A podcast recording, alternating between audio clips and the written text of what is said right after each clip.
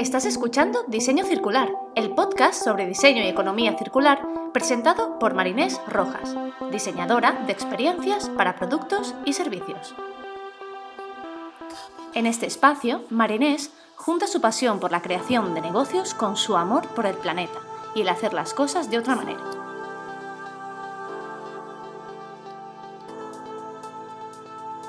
Hola, hola, bienvenidos y bienvenidas al cuarto episodio de Diseño Circular. Me gustaría agradecer primero que nada a toda la gente que cada viernes estáis ahí escuchando el podcast, gente de todo el mundo, muchísima gente de América Latina y de España. Muchísimas gracias por vuestro apoyo y por estar ahí siguiendo el proyecto de cerca. Me hace muchísima, muchísima ilusión, de verdad. Muchas gracias. En el episodio de hoy me gustaría hablar de cómo el diseño circular y cómo la economía circular puede ayudar también a generar beneficio económico. Cuando hablamos de diseño circular y de economía circular, mucha gente todavía piensa, es que se trata de algo utópico, es que esto lo hacen cuatro gatos. Todavía he escuchado barbaridades como que es cosa de cuatro hippies que quieren salvar el mundo. Los prejuicios hacia otro modelo económico siguen siendo muy altos y es difícil entender que hay otra manera de hacer las cosas. Todavía se piensa que siguiendo otro modelo no se puede generar beneficio económico. Pero os tengo que decir una cosa, hay muchísimas organizaciones y cada vez más y empresas que ya están dando el salto hacia otro modelo, ya que han visto que cuidando a las personas y al medio ambiente todos ganamos. Se pueden tener más ingresos económicos y hasta encontrar oportunidades de negocio donde antes no las había.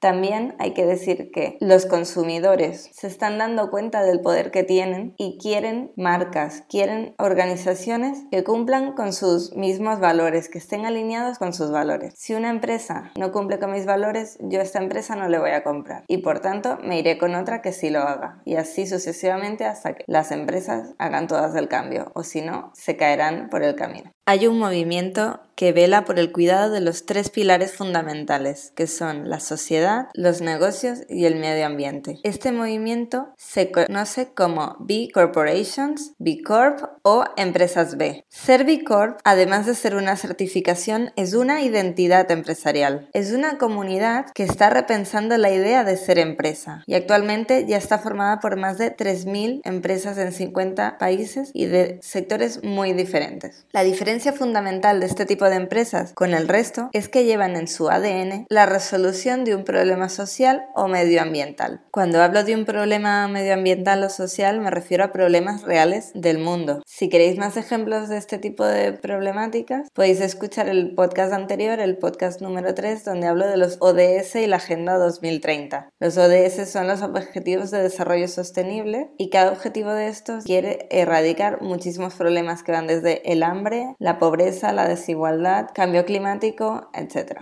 Dentro de las empresas B Corp hay marcas que seguramente os sonarán como por ejemplo Ola Luz, que es la primera eléctrica europea en conseguir la certificación, el supermercado Veritas o la tienda Patagonia, Danone, The Body Shop, la banca Triodos Bank. Hay muchísimos ejemplos y estos son de los más conocidos. Hay marcas que todavía no lo son tanto, pero para que veáis que dentro de estas empresas no solo hablamos de tiendas de barrio, hablamos de empresas grandes, empresas que obtienen muchísimo beneficio económico, pero además se preocupan de su entorno y de las personas, tanto que trabajan en la empresa como de la comunidad a la que impactan. El objetivo de las empresas B Corp es innovar para maximizar su impacto positivo en los empleados, en las comunidades que impactan y en el medio ambiente alcanzan los más altos estándares de desempeño social y ambiental, transparencia, responsabilidad y aspiran a utilizar el poder de los negocios para resolver problemas del mundo. Estas empresas quieren usar el sistema para combatir el propio sistema. ¿Dónde nace el movimiento de las B Corp?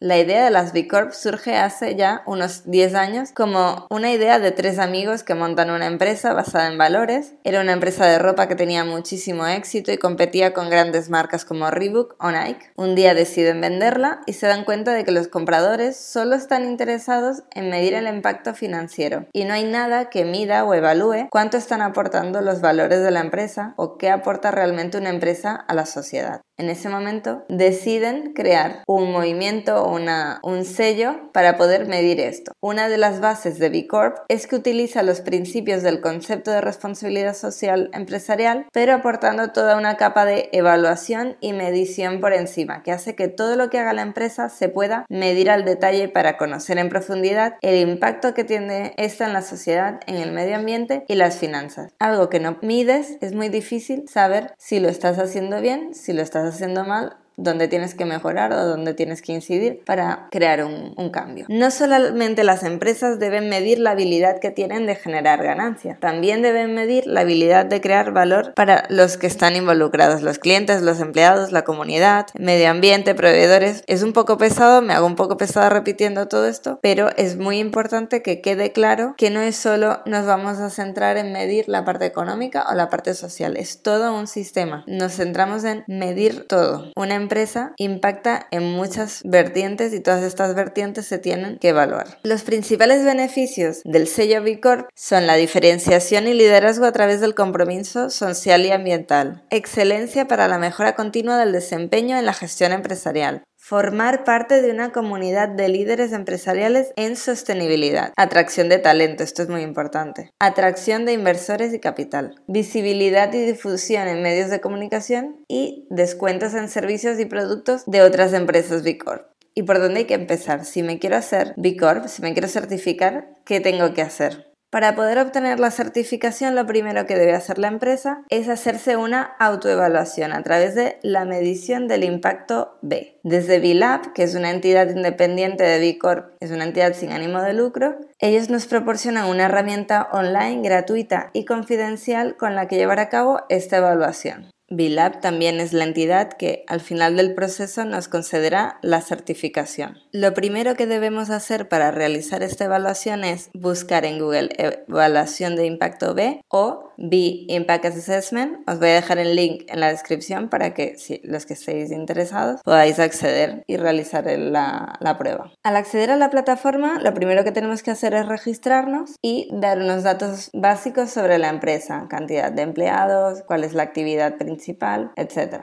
En función del tamaño de la empresa, en función de la cantidad de empleados y el tipo, el sector económico, recibiremos un cuestionario adaptado a nuestras necesidades. No es lo mismo una empresa de 5.000 trabajadores que una de 50. La prueba se divide en cinco áreas con más de 200 indicadores para poder aprobar. Las cinco áreas en que se divide esta prueba van desde gobernanza, o sea, la parte de transparencia, hasta los trabajadores del medio ambiente, los clientes y la comunidad, lo que son los proveedores y los distribuidores. Algunos ejemplos de preguntas que nos podemos encontrar en la evaluación son bastante, bastante densas. No es un examen tipo test, necesita de una cierta madurez para poder realizar esta prueba. ¿Cómo integra su empresa el desempeño social y ambiental en la toma de decisiones? ¿Qué exige el código de ética de la empresa? ¿Qué información hace la empresa públicamente disponible y transparente? Como veis, son preguntas bastante profundas, ya que lo que buscan es conseguir respuestas reales y críticas de la realidad de la empresa. Obtener una visión genérica y rápida de la empresa puede tomar unos 30 minutos, pero obtener el informe de impacto completo puede llevar entre 2 y 3 horas. Con la gente apropiada y con la información a mano, la tarea se hará mucho más rápida y sencilla. La herramienta es bastante intuitiva y se ven claramente las diferentes áreas en las que nos están evaluando. Gobernanza, la parte de comunidad, todo está muy claro en la plataforma y podemos ir haciéndolo poco a poco. No hace falta hacer la prueba toda seguida. Podemos ir parando, ir contestando y se van guardando las respuestas. Para seguir con el proceso de certificación, la empresa debe cumplir con al menos 80 puntos la prueba. Si tiene menos de 80 puntos, no puede continuar con el proceso de certificación. Los siguientes pasos son notificar los resultados oficialmente cambiando los estatutos sociales para considerar a los trabajadores, la comunidad y el medio ambiente de manera vinculante en la toma de decisiones. Y como último paso es firmar un acuerdo y un compromiso conforme la empresa cumplirá los requisitos legales exigidos y deberes de ser una B Corp. Si la empresa está interesada en transformarse en una empresa B, hay un tiempo y un costo extra asociado a la verificación de las prácticas de la empresa con parte del equipo de VILAB. Si queréis más información información os dejo en la descripción del podcast un link a la web de B Corp Spain donde encontraréis mucha más información. También os dejo un link de un libro que es muy interesante que se llama B Corp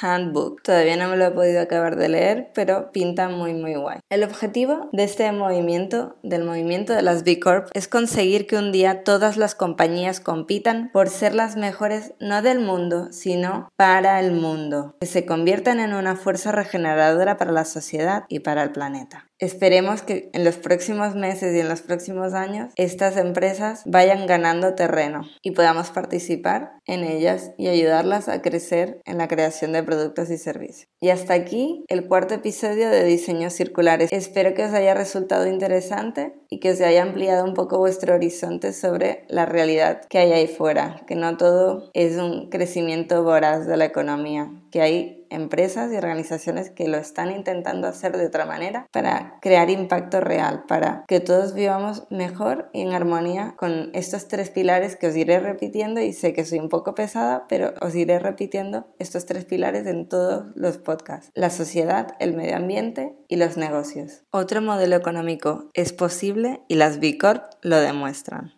Si queréis saber más información de todo este movimiento, tenéis los links en la descripción del podcast y si queréis saber cómo he llegado hasta aquí, quién soy y qué puedes hacer tú para ser parte del cambio, accede a diseñocircular.marinesrojas.com. Y si te ha gustado, no olvides suscribirte y valorar el episodio. Tu feedback es bienvenido y me ayuda muchísimo a seguir aprendiendo, crecer y ofrecerte el mejor contenido. Te recuerdo que puedes escuchar Diseño Circular en las principales plataformas de podcast como Spotify, Apple Podcasts, Google Podcasts, iVoox, Anchor y en mi web marinesrojas.com. Si quieres contactarme, escríbeme a hola.marinesrojas.com o por LinkedIn que también soy muy activa por este canal. Ya sea para saludar, para colaborar, porque tienes una idea que quieres compartir, algún ejemplo que te ha venido a la mente con un podcast, cualquier información me haría mucha ilusión que la compartieras conmigo. Y recuerda, si la vida es circular, ¿por qué todavía pensamos de manera lineal? Nos vemos el próximo viernes. Un abrazo.